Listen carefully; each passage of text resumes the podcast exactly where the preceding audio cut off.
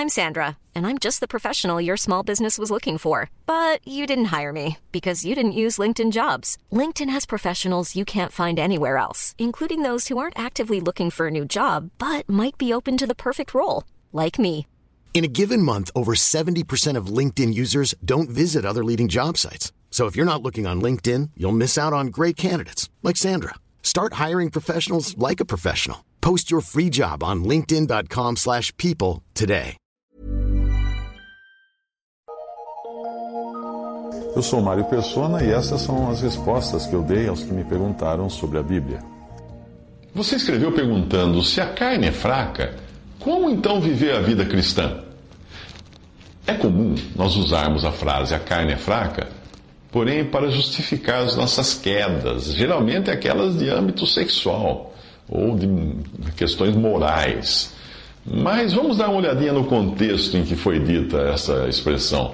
E levando consigo Pedro e os dois filhos de Zebedeu, começou a entristecer-se, a angustiar-se muito. Então lhes disse: A minha alma está cheia de tristeza até a morte. Ficai aqui e velai comigo.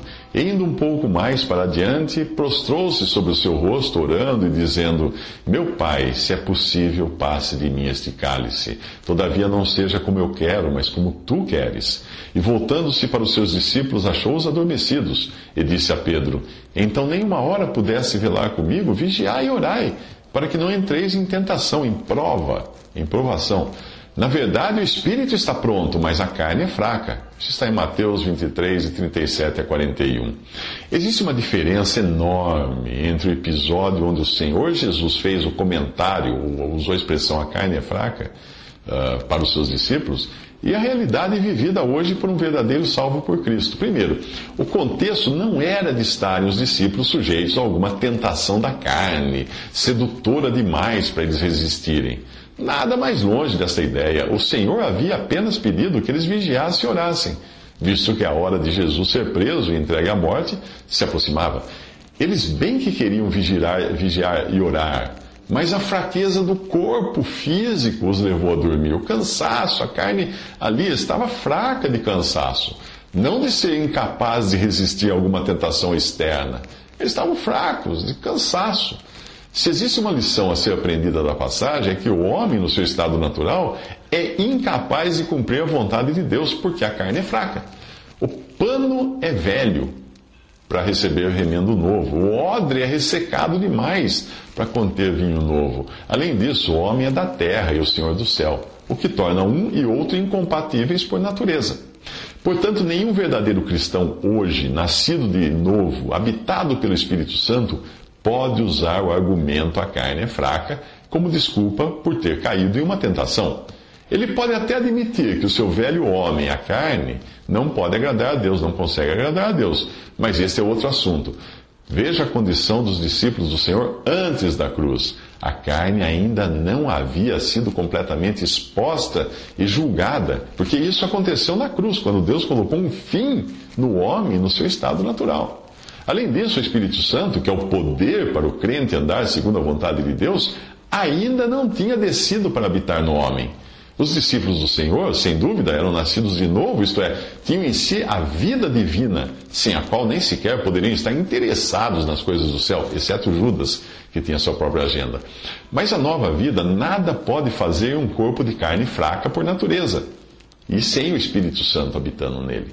É só pelo Espírito Santo que o homem está capacitado, no sentido de energizado com poder, para agir segundo a vontade de Deus.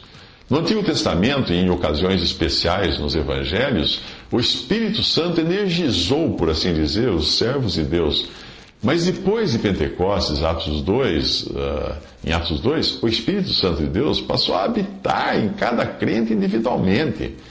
Mas se os discípulos não tinham esse poder naquele momento, porque o Senhor ordenou que orassem para não cair em tentação.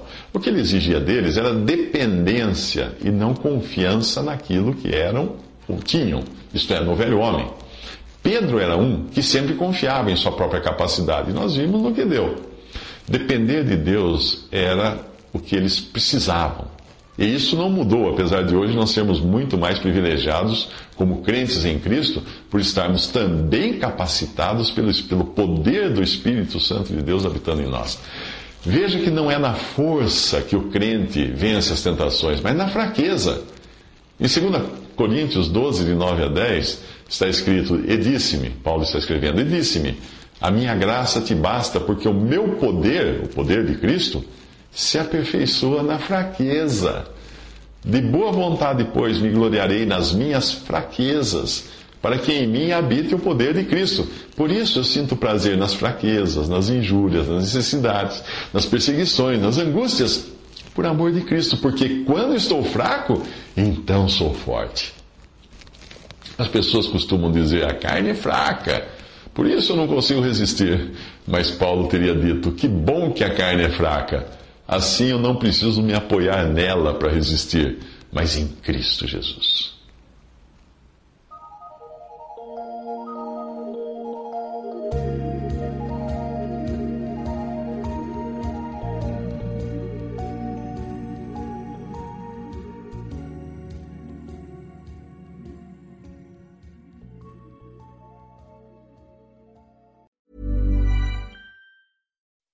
When you make decisions for your company, you look for the no brainers. If you have a lot of mailing to do, stamps.com is the ultimate no brainer. Use the stamps.com mobile app to mail everything you need to keep your business running with up to 89% off USPS and UPS. Make the same no brainer decision as over 1 million other businesses with stamps.com. Use code PROGRAM for a special offer. That's stamps.com code PROGRAM.